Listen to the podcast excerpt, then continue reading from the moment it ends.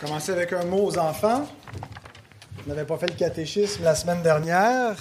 On va reprendre où on avait laissé à la question 24. Après avoir vu la sorte de rédempteur qui nous est nécessaire, humain et divin, pourquoi il devait être humain, pourquoi il devait être divin, pourquoi était-il nécessaire que le Christ, le rédempteur, meure?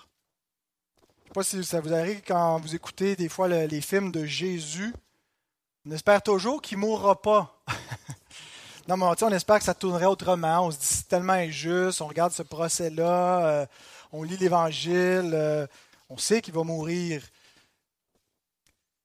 Pouvait-il y avoir une autre façon que ça se termine? Pourquoi était-il nécessaire que notre Rédempteur meure? Est-ce qu'il y a un des enfants ici qui voudrait risquer une réponse à cette question. Pourquoi fallait-il qu'il meure?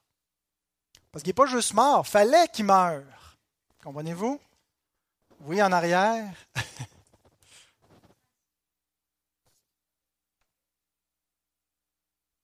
Parce que nous, on devait mourir et il est mort à notre place. Êtes-vous d'accord avec ça? Êtes-vous en, à ça, euh, les, les, autres théologiens dans la salle?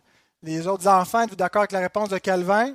On devait mourir, mais il est mort à notre place. je vais relancer avec la question, la, réponse de Calvin, une autre question aux autres enfants. Pourquoi est-ce qu'il fallait qu'on meure? Oui, Michael? Parce qu'on est des pécheurs? à cause de ça, il faut qu'on meure? Abichot avait la même réponse?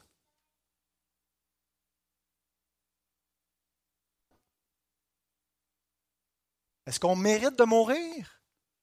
Méritez-vous vraiment la mort pour toutes les désobéissances à vos parents et à Dieu? Êtes-vous convaincu de ça, Arnaud? Il est mort pour nos péchés, puis ça nous dit ce que mérite notre péché. C'est quand même grave, hein? On ne pense pas à ça quand on vole un paquet de gomme au dépanneur, mais on mérite la mort. C'est vrai? pas drôle? pas pourquoi vous riez? Le péché mérite la mort à nos yeux, on se dit c'est pas si grave, c'est banal, hein, c'est peut-être une petite tape ses doigts ou sur les fesses ou aller dans notre chambre, mais quand même pas de mourir. Mais non, le péché mérite la mort. Et pas, pas, juste mourir physiquement, la mort, mort, mort, la, seconde mort, la mort éternelle.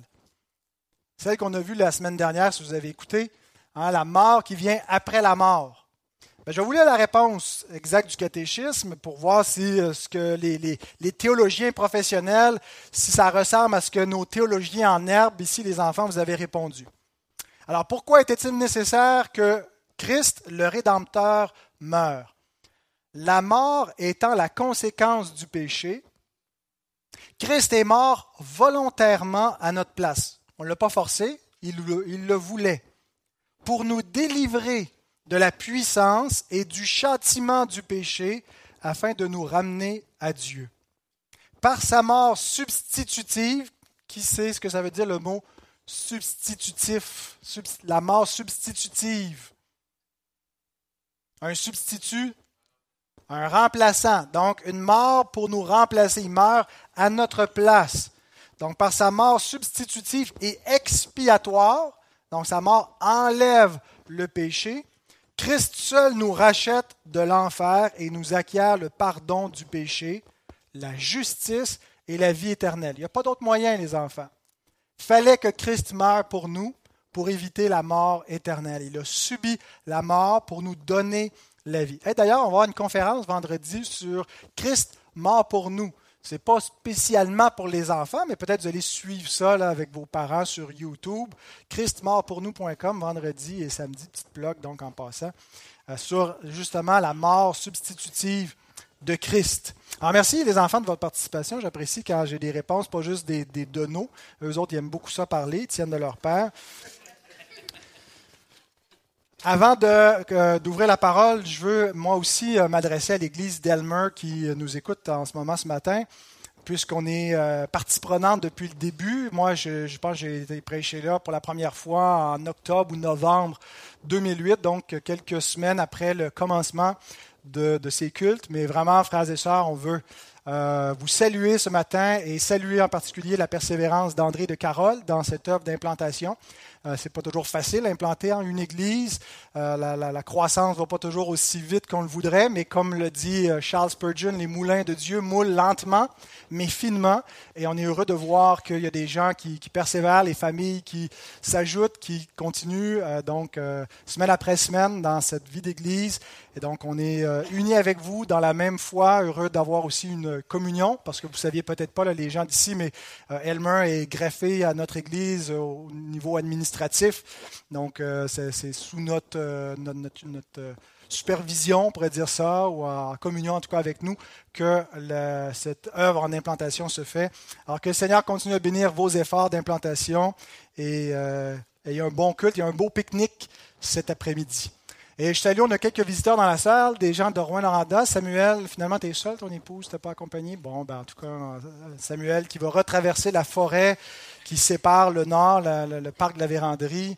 Quand on était à la conférence l'année dernière, cette tension, on plaisantait beaucoup avec ça. Les gens qui vivent de l'autre côté de la forêt, ça c'est nous, et eux vivent euh, donc dans une autre planète très très loin au nord du Québec.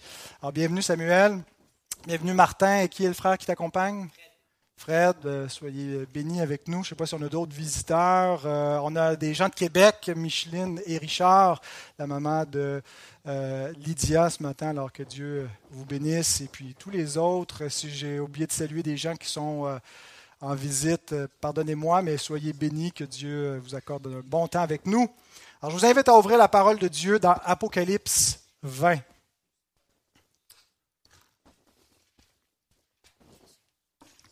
Apocalypse 20, qui nous présente un texte euh, qui est débattu depuis longtemps, qui va continuer à l'être probablement jusqu'au retour de Christ, où Jésus va nous confirmer lorsqu'il reviendra à la fin du millénium, donc qu'il n'était pas prémillénariste. Alors ce qu'on a vu jusqu'à présent dans les versets 1 à 3, c'est que Satan a été lié, c'est-à-dire restreint, non pas empêché de faire quoi que ce soit dans le monde, mais restreint, son activité est restreinte pour ne pas qu'il puisse, un, séduire tous les habitants de la terre, ce que nous allons voir ce matin, ce qu'il va faire à la fin des temps, et deux, qui ne peut pas non plus empêcher la conversion massive des nations euh, euh, au Seigneur Jésus et leur entrée dans la nouvelle alliance. Alors, ça nous donnait le point de vue du millénium sur la terre. Et versets 4 à 6, euh, nous avons vu ça la semaine dernière, c'est les saints qui règnent avec Christ au ciel. Donc, le millénium du point de vue du ciel et la première résurrection, qui est le premier stade de la résurrection. Les premiers-nés sont ceux qui sont déjà ressuscités avec Christ et assis avec lui dans les lieux célestes. Aujourd'hui, nous allons nous attaquer au verset 7 à 10, où nous voyons que Satan est relâché de sa prison et nous passons à la grande séduction. Il y a un film québécois qui s'appelle La grande séduction. C'est charmant ce que nous allons voir dans cette grande séduction d'Apocalypse 27 à 10, ça l'est un petit peu moins. C'est la fin de l'histoire, dernier chapitre de euh, l'histoire euh, avant l'éternité future, qui précède donc euh, le, retour de Christ, le jugement final. Et déjà l'apôtre Jean a introduit que l'histoire allait se finir ainsi au verset 3 quand il a dit qu'il a été euh, précipité dans sa prison pour mille ans, mais qu'il va devoir être relâché plus tard pour un peu de temps. Après cela, il faut qu'il soit relâché pour un peu de temps, nous a-t-il dit au verset 3. Mais là, euh, ce qu'il euh, qu'il a laissé entendre, laissé en suspens, il nous l'expose dans les versets 7 à 10. Je vous invite à vous lever pour la lecture de la sainte parole de Dieu, qui va comme suit.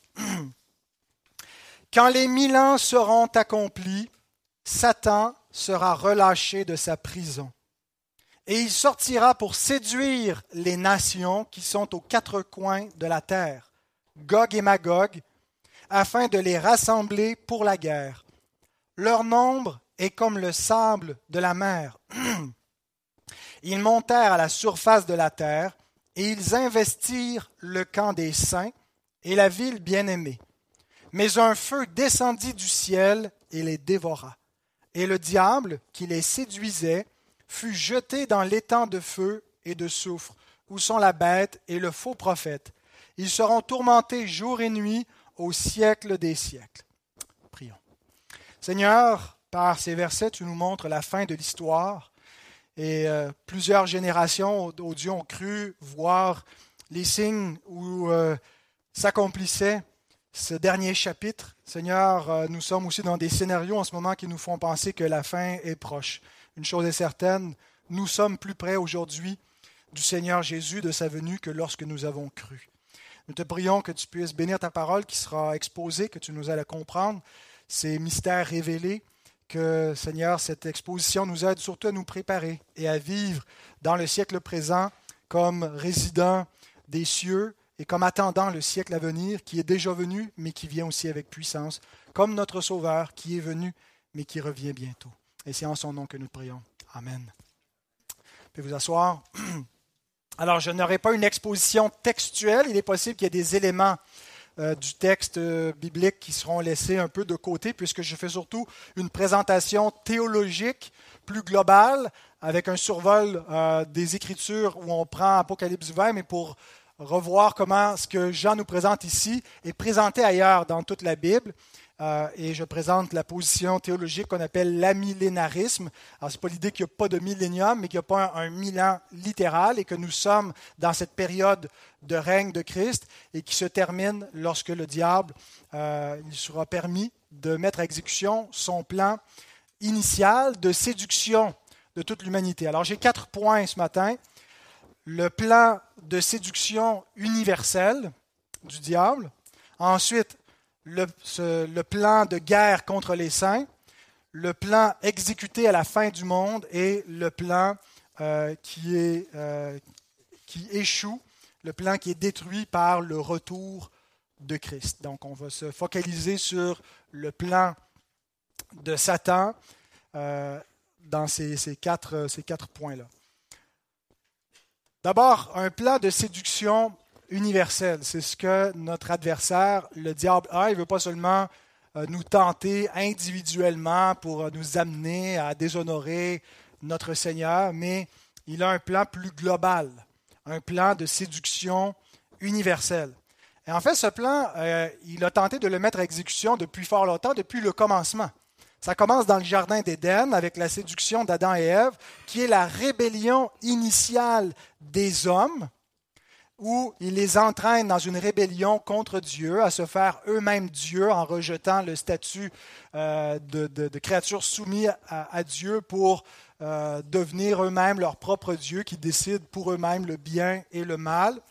Mais cette rébellion initiale est avortée par un plan de rédemption que Dieu met à exécution dès le commencement, où il déclare la guerre au serpent, il déclare, il annonce d'avance sa défaite ultime par une postérité. Il y aura une tension entre deux postérités, ceux qui appartiennent à la postérité de la femme, les élus, et ceux qui sont de la postérité du, serpent, que Jean-Baptiste appelle affectueusement les gens qui sont une engeance de vipères, race de vipères, euh, et donc euh, les, fils du diable, finalement, qui sont par défaut l'humanité déchue. Donc nous tous, avant la conversion, c'est ce que nous sommes jusqu'à ce que nous soyons adoptés par le Seigneur, nous devenons enfants de Dieu. Mais avant ça, nous sommes, nous avons pour père le diable. Eh bien, euh, cette séduction, ce plan de séduction universelle commence à, à, la chute, mais est donc ralenti, empêché par Dieu, alors qu'il révèle ce plan de rédemption et une promesse de salut qui est l'Évangile, que les hommes euh, peuvent croire et finalement échapper à la, puissance du malin, ne peut pas les retenir captifs. Il y a néanmoins euh, des, épisodes où le diable semblait euh, avoir un assez grand succès parmi les hommes pour établir son empire et séduire l'humanité. On pense quelques générations après la création, au temps de Noé, où il nous est dit que, que, les hommes, continuellement, chaque jour, leur cœur était tourné vers le mal, et ils se commettaient euh, toutes sortes de choses horribles dans la création de Dieu. Et donc, c'était une grande séduction dans ces jours-là. Et il y a eu un, une espèce de, jugement final de l'ancienne création euh, avant le déluge qui vient comme un jugement eschatologique. Et c'est un peu comme ça que l'apôtre Pierre interprète le déluge comme une figure du tout dernier jugement qui est toujours à venir. On lit dans 2 Pierre 3, 6 et 7. Euh, ben, c'est plutôt 6 à 10. Par ces choses, le monde d'alors périt, submergé par l'eau. Mais par la même parole, les cieux et la terre d'à présent sont gardés et réservés pour le feu, pour le jour du jugement et la ruine des hommes impies. Il y avait comme ce motif de première création, le monde d'alors qui périt et émerge au, du jugement de Dieu, une nouvelle création, mais qui était encore finalement l'ancienne création, mais symboliquement qui euh, anticipait les nouveaux cieux la nouvelle terre. Et, et Pierre voit que c'était une figure de ce jugement final. Euh, et il continue en disant, mais il est une chose, bien aimé, que vous ne devez pas ignorer, c'est que devant le Seigneur, un jour est comme mille ans, et mille ans sont comme un jour, donc on ne prend pas ça littéralement, mille ans. Euh, et le Seigneur ne tarde pas dans l'accomplissement de la promesse, comme quelques-uns le croient, mais il use de patience envers vous, ne voulant pas qu'aucun périsse, mais voulant que tous arrivent à la repentance. Le jour du Seigneur viendra comme un voleur. En ce jour, les cieux passeront avec fracas, les éléments embrasés se dissoudront et la terre, avec les œuvres qu'elle renferme, sera consumée. Donc, un cataclysme de l'ampleur du déluge attend encore l'actuelle création pour la fin. Et euh, donc, cette grande séduction a encore avorté au temps de Noé. Euh, le diable n'a pas pu euh, finalement complètement euh, amener son plan final. Dieu l'a empêché par ce déluge et recommence à partir de Noé euh, la, création. Mais peu de temps, quelques générations après Noé, il y a encore une grande séduction qui fait rage. On est au jour de la tour de Babel. Et on lit dans Genèse 11, versets 1 à 4, Toute la terre avait une seule langue et les mêmes mots. Donc l'idée de quelque chose d'universel, une, humanité unie en un même, un même lieu et surtout en une même langue. Comme ils étaient partis de l'Orient, ils trouvèrent une plaine au pays de Chinéar et ils y habitèrent. Ils se dirent l'un à l'autre, allons, faisons-nous des briques et cuisons-les au feu. Et la brique leur servit de pierre et le bitume leur servit de ciment. Ils dirent encore, allons, bâtissons-nous une ville et une tour dont le sommet touche au ciel et faisons-nous un nom afin que nous ne soyons pas dispersés sur la face de toute la terre pendant le confinement, euh, mon collègue Guillaume avait apporté un message sur euh, la tour de Babel. Euh, je vous invite, si vous voulez, le, le réécouter ou l'écouter pour une première fois pour comprendre un peu mieux cet épisode important. Mais on ne doit pas seulement voir ça ici comme un beau petit projet cute de construction des hommes qui avaient l'ambition de faire une grande tour, mais comme une rébellion universelle. Ils sont unis et ils élèvent une tour euh, qui, qui euh, est un peu comme un, in your face, en face de Dieu, là, de dire tu ne pourras pas nous, euh, nous, nous, nous, nous, disperser. c'est l'homme qui veut le vaincre, hein, qui veut s'élever, qui veut s'élever jusqu'au ciel, s'il le peut. Et un peu comme en menace de Dieu, une menace vis à -vis de Dieu, une provocation pour montrer que l'homme peut l'emporter, que l'homme n'a euh, pas besoin de Dieu, pas, pas, tenu de se soumettre à lui. Un peu comme euh, le discours humaniste, le discours euh, où c'est l'homme qui va sauver l'homme, c'est l'homme qui va faire comme il l'entend ici-bas, comme on peut voir aujourd'hui au 21e siècle. et donc, il y a cette, cette notion qu'on bâtit notre empire et on bâtit notre royaume et on élève notre tour jusqu'au ciel sans que Dieu puisse nous en empêcher. Et donc, on voit Dieu qui répond. Euh, le verset qui suit, 5 à 9, l'Éternel descendit. C'est une façon de parler. Hein, Ce n'est pas que Dieu avait besoin, qu'il n'était pas capable de voir, mais c'est un, langage métaphorique pour euh, s'ajuster à notre faiblesse et à notre finitude. Donc Dieu descend pour voir la ville et la tour que bâtissaient les fils des hommes. Et l'Éternel dit, voici, ils forment un seul peuple et ont tous une même langue, et c'est là ce qu'ils ont entrepris. Maintenant, rien ne les empêcherait de faire tout ce qu'ils auraient projeté. Allons, descendons, et là, confondons leur langage, afin qu'ils n'entendent plus la langue les uns des autres. Et l'Éternel les dispersa loin de là sur la face de toute la terre, et ils cessèrent de bâtir la ville. C'est pourquoi on, l'appela du nom de Babel. C'est là que l'Éternel confondit le langage de toute la terre, et c'est là que l'Éternel les dispersa sur la face de toute la terre. Donc c'est là que vient qu'il y a des hommes à la surface du globe, euh, que l'immigration massive a commencé, euh, mais comme un jugement de Dieu pour empêcher cette euh, réunion de l'humanité pour former un seul peuple, une seule langue, en rébellion ouverte contre Dieu. Même si Satan n'est pas mentionné ici, il est le prince de la puissance de l'air qui agit dans les fils de la rébellion, qui euh, cherchait de mettre ce plan à exécution, de séduction universelle.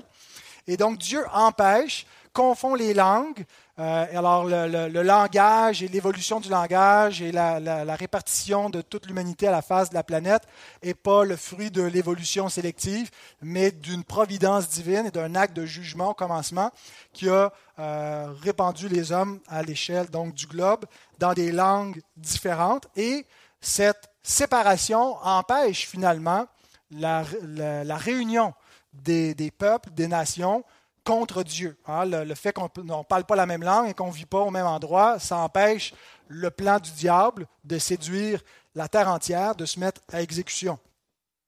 Et il y a une correspondance avec ce qui se passe à Babel et l'anti-Babel dans le Nouveau Testament qui est la Pentecôte. Euh, et euh, un texte très intéressant dans Acte 2 où Dieu défait ce qu'il a fait en Genèse 11.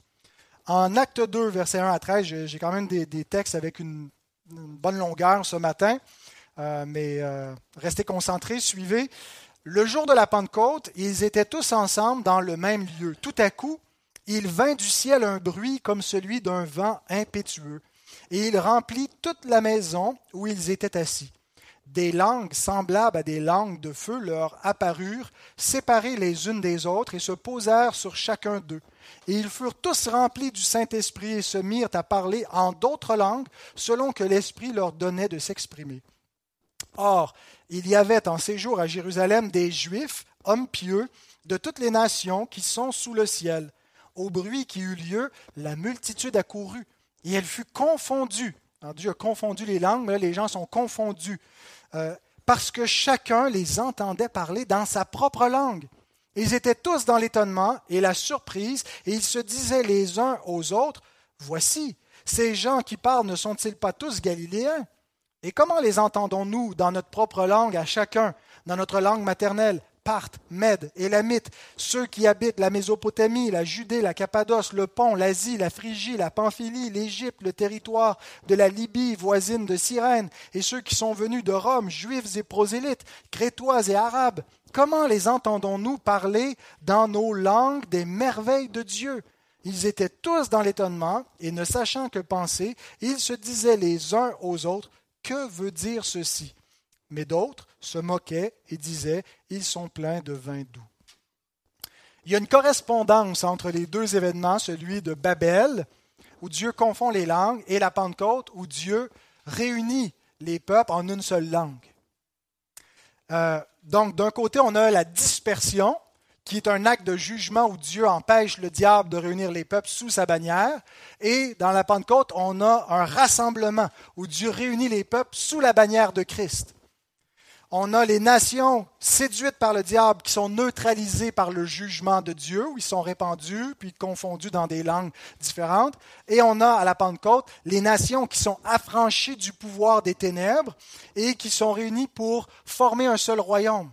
Les peuples qui s'unissent pour bâtir une tour contre Dieu versus Christ qui réunit les peuples pour bâtir son Église par eux les langues confondues, tous la même langue. Euh, alors il y a vraiment le, pendant, la Pentecôte, c'est le pendant de Babel. Et la, Pentecôte, c'est un événement eschatologique, hein, parce que l'eschatologie, c'est pas juste ce qui arrive à la toute fin, c'est le commencement des derniers jours, ce qui était annoncé par les prophètes, où des hommes de toute langue, de toute la nation seraient réunis sous la, bannière du Messie d'Israël viendrait euh, même adorer à Jérusalem et euh, croirait donc euh, dans le Fils de David. Et c'est ce qu'on voit, c'est le commencement de ces derniers jours où finalement les peuples et les nations entrent dans l'alliance de grâce. Et nous avons vu que c'est en cela que correspond la ligature de Satan.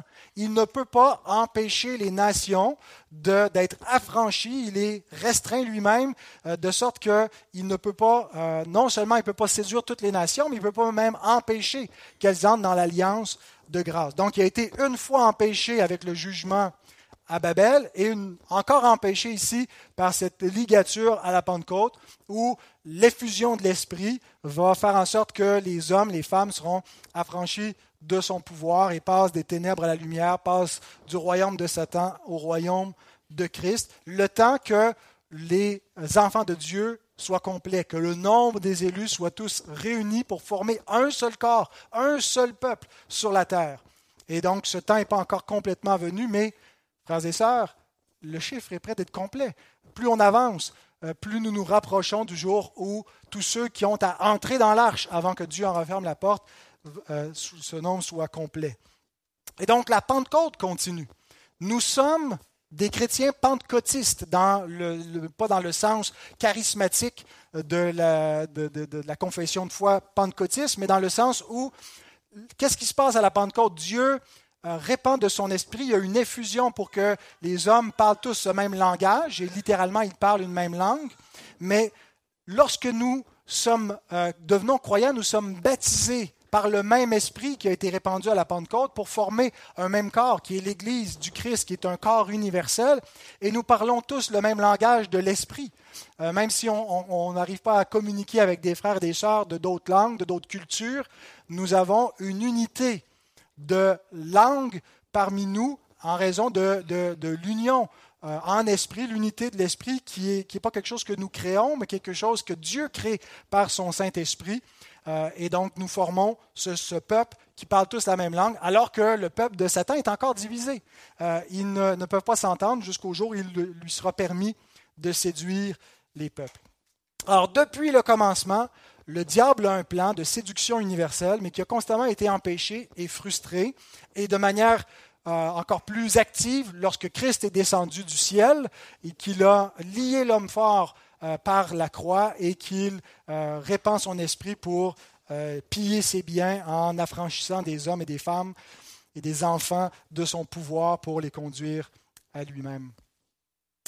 Donc, le temps n'était pas encore venu pour le, le diable de pouvoir mettre à exécution ce, plan, un peu comme lorsque Dieu donne la terre promise à Abraham et il lui dit, mais le temps n'est pas encore venu, l'iniquité des Amoréens n'est pas à leur comble, euh, vous allez aller dans euh, le pays des Égyptiens, puis euh, éventuellement même l'iniquité de, des Égyptiens va être à son comble, et je vais juger cette nation qui vous aura réduit en esclavage pendant 400 ans et ensuite je vais juger les Cananéens. Il y a un peu cette idée que le comble de l'iniquité des impies n'est pas encore arrivé et que quand viendra le temps, bien, ça va être le, temps de la fin. Et, c'est à ce moment-là donc que le diable pourra euh, réussir temporairement dans ce plan de séduction universelle. Ce qui nous amène à notre deuxième point. Qu'est-ce qu'il veut faire exactement dans ce plan? Ce que Jean nous révèle dans euh, Apocalypse 20, c'est que c'est un plan de guerre contre les saints. Son but en séduisant la terre, c'est de faire la guerre aux saints. En fait, la guerre est déclarée depuis le commencement. Depuis cette déclaration de guerre que Dieu prononce, je mettrai inimitié entre toi et la femme, entre ta postérité et sa postérité.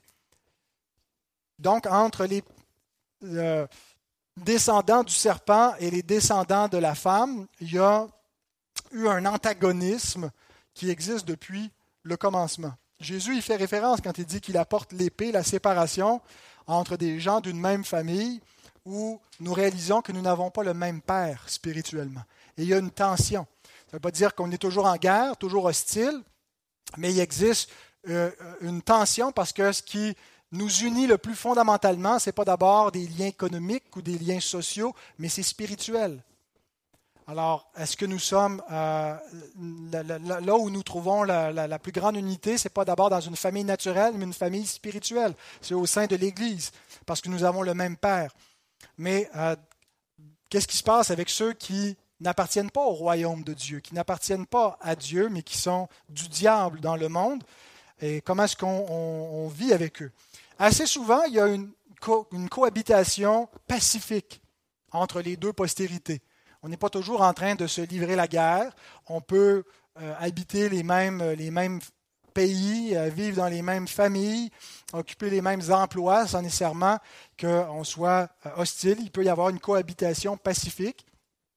Par moments, on voit même dans l'histoire de la rédemption ce que certains théologiens ont appelé des intrusions eschatologiques du jugement dernier où la postérité de la femme écrase symboliquement la postérité du serpent. Par exemple, la conquête, où il est donné au peuple de Dieu de détruire les, Cananéens, euh, et c'est une figure du jugement final et une intrusion temporelle dans, dans le temps du jugement final, où on a une figure donc de la victoire de la postérité de la femme qui détruit ceux qui euh, servent et adorent le serpent.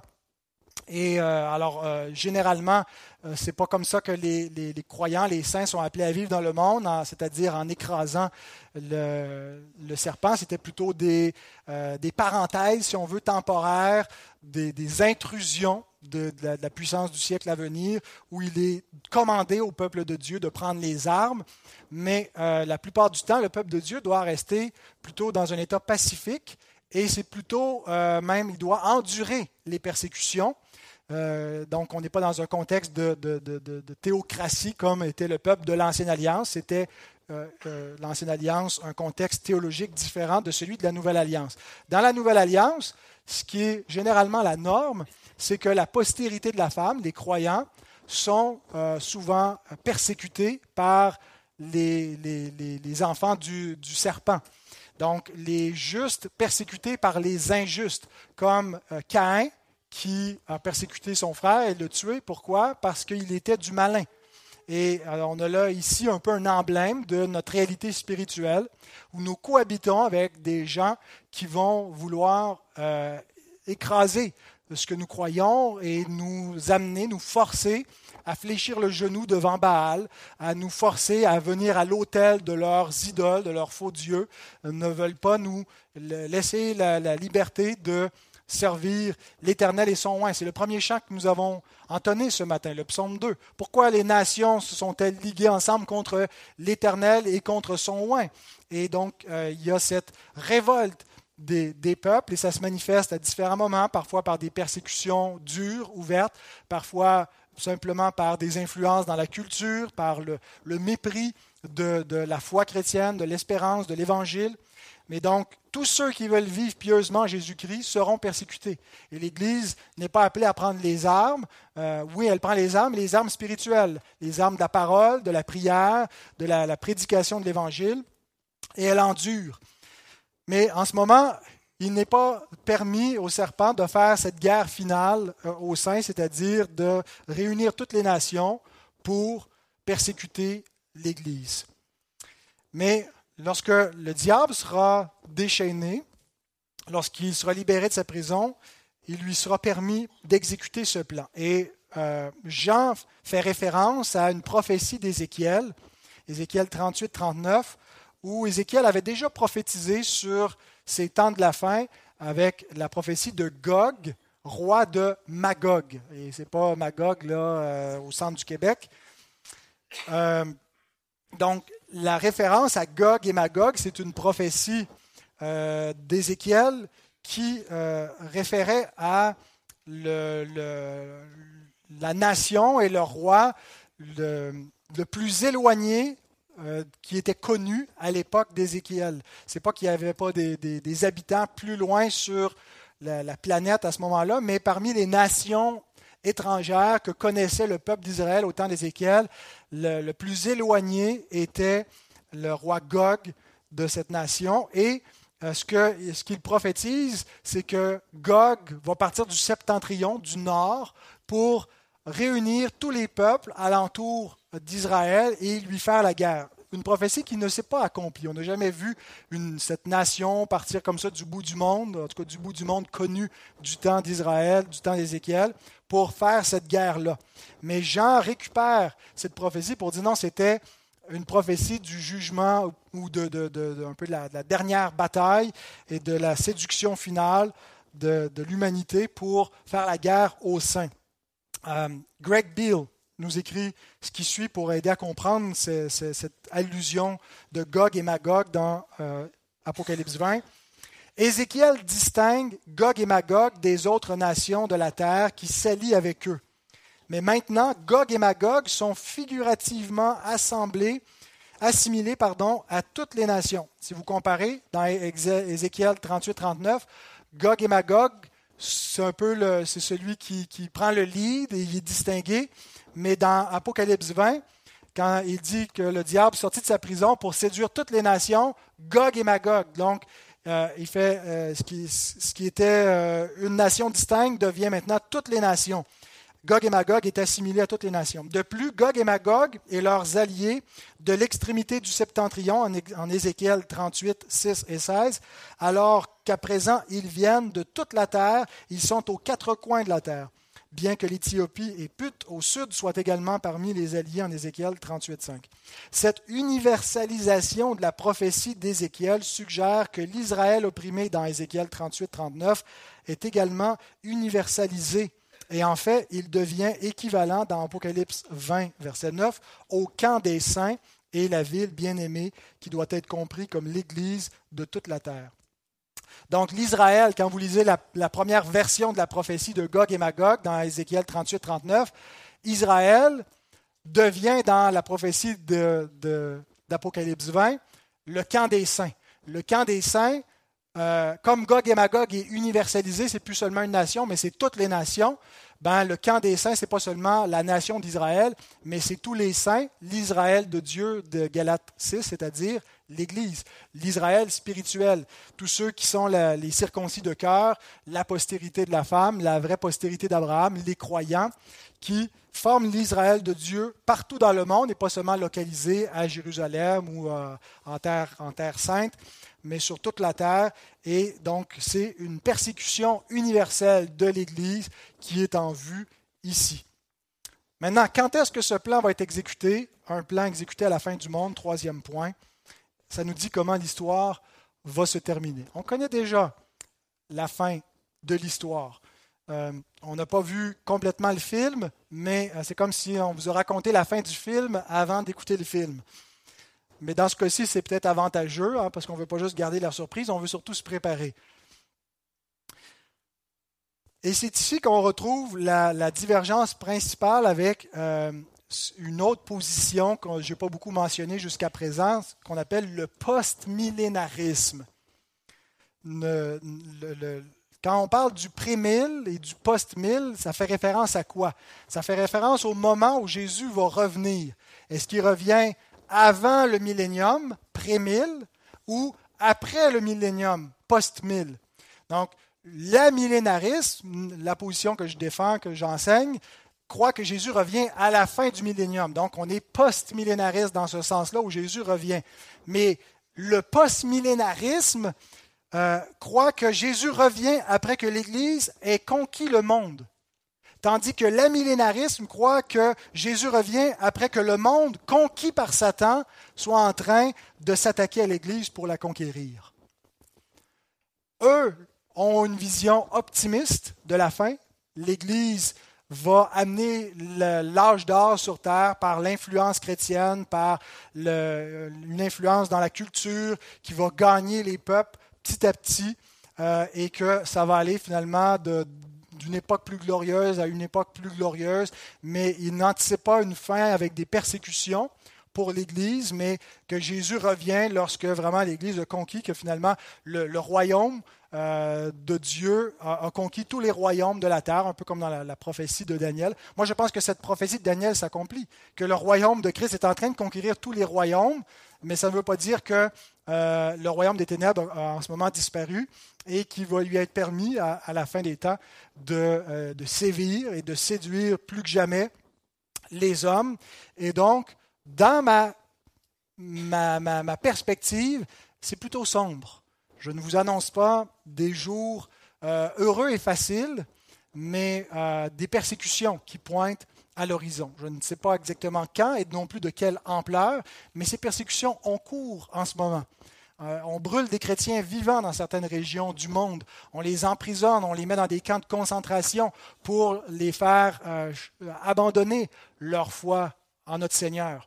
Et donc ça, c'est une grande persécution. C'est la grande persécution qui sévit depuis que notre Sauveur a été crucifié. Euh, il est le premier des grands martyrs de l'ère chrétienne. Alors, Jésus revient après que le monde conquis par Satan s'attaque à l'Église. Et je pense que c'est ce que euh, euh, on voit dans les versets 7 à 10 de, d'Apocalypse 20. Et euh, je pense que ça correspond aussi à ce que Paul nous décrit dans 2 Thessaloniciens 2, 1 à 12. Paul nous dit que l'avènement du Seigneur, pour ce qui concerne l'avènement de notre Seigneur Jésus-Christ et notre réunion avec lui, nous vous prions, frères, de ne pas vous laisser facilement ébranler dans votre bon sens, et de ne pas vous laisser troubler, soit par quelque inspiration, soit par une parole, ou par une lettre qui semblerait venir de nous, comme si le jour du Seigneur était déjà là. Que personne ne vous séduise d'aucune manière, car il faut que l'apostasie soit arrivée auparavant, et qu'on ait vu paraître l'homme impie, le fils de la perdition L'adversaire qui s'élève au-dessus de tout ce qu'on appelle Dieu ou de ce qu'on adore, il va jusqu'à s'asseoir dans le temple de Dieu, se proclamant lui-même Dieu. Ne vous souvenez-vous pas que je vous disais ces choses lorsque j'étais encore chez vous? Et maintenant vous savez ce qui le retient, afin qu'il ne paraisse qu'en son temps. Car le mystère de l'iniquité agit déjà. Il faut seulement que celui qui le retient encore ait disparu. Et alors paraîtra l'impie que le Seigneur Jésus détruira par le souffle de sa bouche et qu'il écrasera par l'éclat de son avènement. L'apparition de cet impie se fera par la puissance de Satan, avec toutes sortes de miracles, de signes et de prodiges, prodiges pardon, mensongers, et avec toutes les séductions de l'iniquité pour ceux qui périssent, parce qu'ils n'ont pas reçu l'amour de la vérité pour être sauvés. Aussi, Dieu leur envoie-t-il une puissance d'égarement pour qu'ils croient au mensonge, afin que tous ceux qui n'ont pas cru à la vérité, mais qui ont pris plaisir à l'injustice, soient condamnés. Je vous ai fait un tableau comparatif pour reprendre tout ce que Paul nous dit dans 2 Thessaloniciens 2 et le comparer avec la façon que Jean nous le présente dans Apocalypse 20, de manière symbolique en Apocalypse 20, de manière doctrinale en 2 Thessaloniciens 2.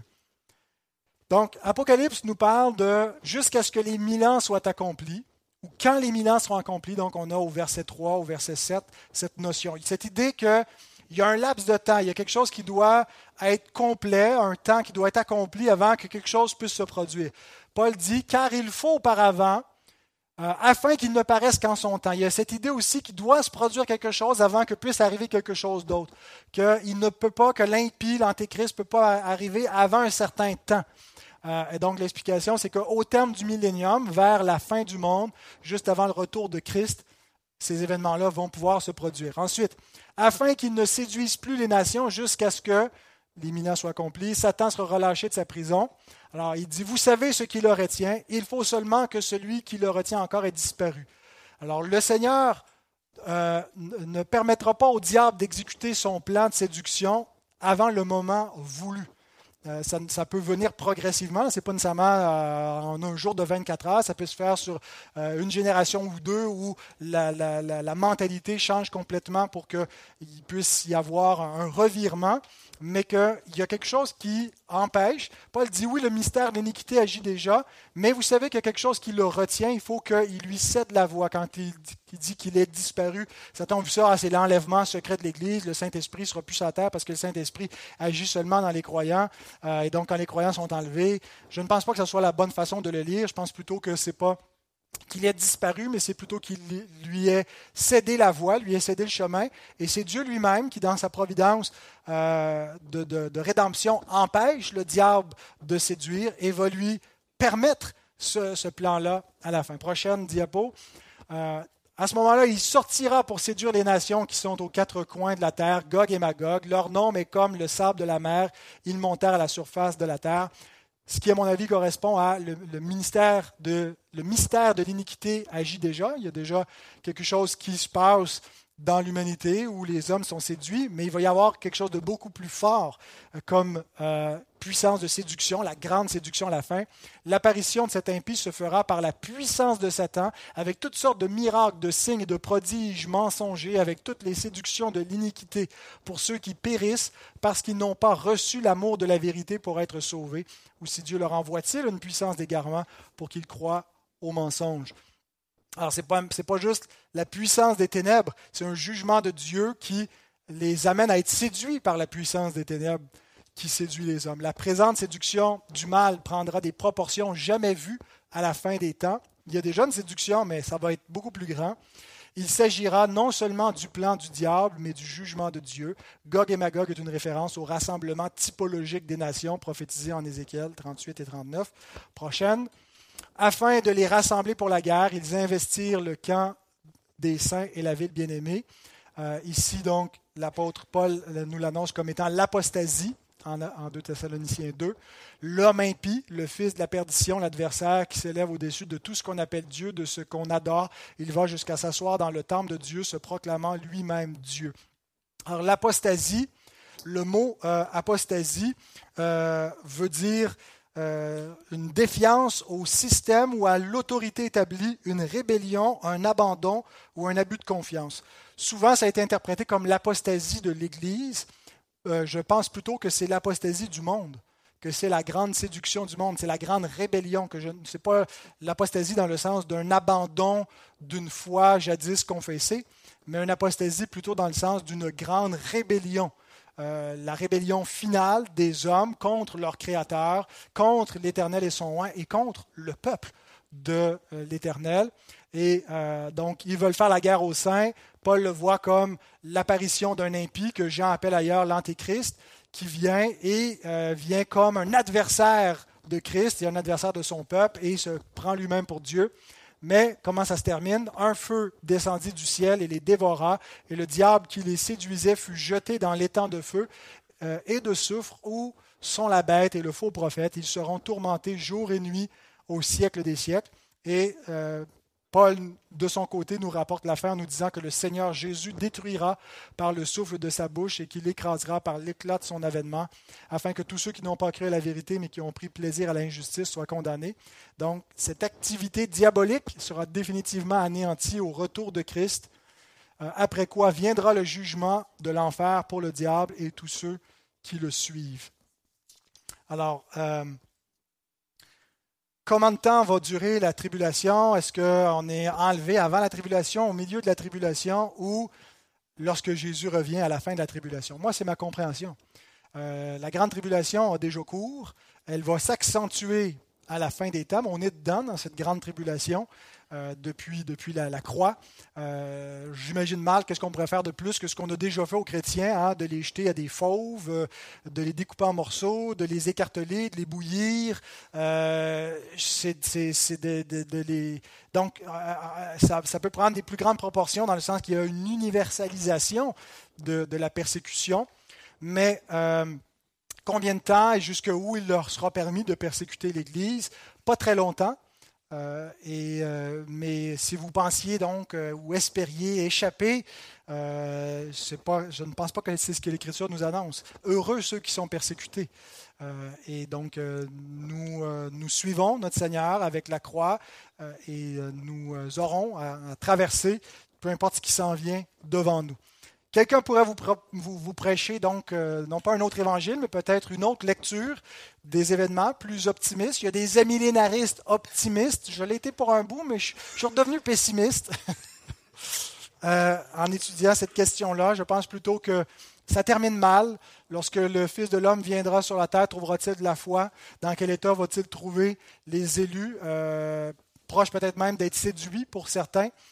Mais donc, que le Seigneur nous garde et surtout qu'il nous aide à nous accrocher avec euh, cette perspective ultime et finale du triomphe de Christ à son retour. Il revient une fois, non pas en secret, mais il revient de manière visible pour triompher et mettre fin à cette rébellion du diable et de ceux qui lui appartiennent. Et donc, le dernier point, c'est un plan détruit par le retour de Christ notre espérance, ce n'est pas juste un enlèvement secret, c'est bien un, enlèvement lorsque Christ va venir, mais à la toute fin. Euh, et il va venir avec la puissance euh, de, tout son royaume. Quand il a dit Mon royaume n'est pas de ce monde, ben, on va voir un aperçu de la puissance de son royaume lorsqu'il va venir avec les anges de sa puissance euh, dans une flamme de feu pour juger le monde présent. Ce plan, donc préparé depuis longtemps, ne durera que peu de temps. L'expression que Jean emploie, c'est micron chronon. Vous reconnaissez peut-être micros, quelque chose qui est microscopique, et chronos pour le temps, donc peu de temps, un temps microscopique. Euh, alors, il a longtemps voulu mettre ce plan exécution, mais peu de temps, euh, il pourra le faire. Dieu n'abandonnera pas son Église et il écrasera Satan sous nos pieds. C'est la promesse que Paul nous dit dans Romains 16, 20. Avec lui, avec le diable, seront détruits ceux qui auront pris part à ses œuvres. 2 Thessaloniciens 1, 6 à 10, car il est de la justice de Dieu de rendre l'affliction à ceux qui vous affligent, et de vous donner, à vous qui êtes affligés, du repos avec nous lorsque le Seigneur Jésus apparaîtra du ciel avec les anges de sa puissance au milieu d'une flamme de feu pour punir ceux qui ne connaissent pas Dieu et ceux qui n'obéissent pas à l'évangile de notre Seigneur Jésus. Ils auront pour châtiment une ruine éternelle, loin de la face du Seigneur et de la gloire de sa force, lorsqu'il viendra en ce jour-là pour être glorifié dans ses saints et admiré dans tous ceux qui auront cru, car notre témoignage auprès de vous a été cru. Voilà comment se termine l'histoire. Et Jean nous l'exprime de son côté comme un feu qui descend du ciel pour les dévorer, comme au jour de Sodome et Gomorre. Euh, la terre et les cieux d'à présent sont réservés pour le feu, puisque Dieu a promis qu'il ne la détruirait plus par l'eau, mais euh, que la prochaine fois ce serait par le feu. Et ils seront jetés dans l'étang de feu qui est la deuxième mort. Ce sera la fin du monde, mais ce ne sera pas la fin de l'histoire, même pas de l'histoire humaine, puisqu'il y aura euh, de nouveaux cieux et une nouvelle terre qui émergeront, euh, où habitera la justice et qui est notre demeure éternelle. Et c'est ce que nous allons voir dans le prochain message, euh, où nous allons non pas euh, tourner dans le chapitre 22 d'Apocalypse, mais nous allons revenir en arrière dans le chapitre 65 d'Ésaïe, qui est un des premiers à nous prophétiser dans ces mots-là les nouveaux cieux et la nouvelle terre. Cependant, euh, certains considère qu'Ésaïe ne parle pas des nouveaux cieux et de la nouvelle terre, mais de le monde tel qu'il sera pendant le millénium qui serait futur, parce qu'il y aurait encore des gens qui vont mourir à cette époque-là, des gens qui pourraient mourir à 100 ans. Euh, et donc, cette semaine, si vous avez le temps, je vous invite à lire et méditer Ésaïe 65, 17 à 25, puisque Dieu voulant, c'est ce qui fera l'objet de notre réflexion. Euh, de quoi est-ce qu'Ésaïe nous parle dans cette section-là? Est-ce qu'il nous parle de les nouveaux cieux et la nouvelle terre qui sont présentés dans Apocalypse 22 Ou est-ce qu'il nous parle d'une presque nouvelle terre euh, au temps du millénium qui serait futur? Alors vous pouvez prendre le temps de méditer tout cela cette semaine. mais donc, gardons nos yeux fixés sur notre Seigneur qui vient bientôt et qu'il puisse nous trouver fidèles. Prions. Seigneur, nous voulons te remercier parce que ce matin, bien qu'on s'est penché non pas sur ton plan, mais sur le plan de ton ennemi, euh, nous voyons comment tu l'as empêché depuis le commencement de réussir cette séduction universelle, euh, de séduire les nations pour faire la guerre au sein. Mais Seigneur, on veut te, te, louer parce que toi, tu as triomphé. Chaque fois, tu as empêché et toi, tu as réuni les nations et des gens de toute langue, de tout peuple, de toute tribu, sous la bannière de Christ, et nous en faisons partie. Et Seigneur, euh, bien qu'il peut y avoir des inquiétudes en nous lorsqu'on pense à la fin, lorsqu'on pense à cette grande séduction, cette grande apostasie, et chaque jour, parfois, on a l'impression qu'on avance un peu plus vers cette séduction, euh, que les hommes euh, abandonnent ces, repères de, la foi judéo-chrétienne et, reviennent à, à une une pensée euh, païenne et de plus en plus livrée à leur sens réprouvé. Seigneur, nous ne voulons pas craindre, nous ne voulons pas craindre les hommes, nous ne voulons pas craindre le diable, mais prendre courage parce que nous te craignons toi et nous savons que tu es le Tout-Puissant et nous savons que notre Sauveur a triomphé et qu'il a vaincu le monde et qu'il vient bientôt manifester son triomphe et sa victoire, que lorsqu'il paraîtra, nous paraîtrons avec lui, nous serons tels qu'il est, glorieux et Seigneur, nous te prions pour que tu nous aides à, persévérer, quoi qu'il arrive, dans les bons jours et les mauvais jours, dans les temps de, paix comme dans les temps de persécution. Et on te prie non seulement pour nous, mais pour ceux qui en ce moment sont dans cette flamme euh, intense, cette fournaise de persécution dans le monde, nos frères, nos sœurs qui souffrent, qui sont euh, enlevés, qui sont emprisonnés, qui sont mis à mort, qui sont, euh, à qui on ne veut ni vendre ni acheter, qui sont marginalisés de toutes sortes de façons. Seigneur, fortifie-les et donne-leur de ne pas aimer davantage leur vie dans ce monde, qu'ils n'aiment Christ, qu'ils soient prêts à souffrir en témoignage pour lui et que tu puisses faire avancer encore ton Église par leur témoignage et le nôtre. Et c'est au nom de Christ que nous prions. Amen.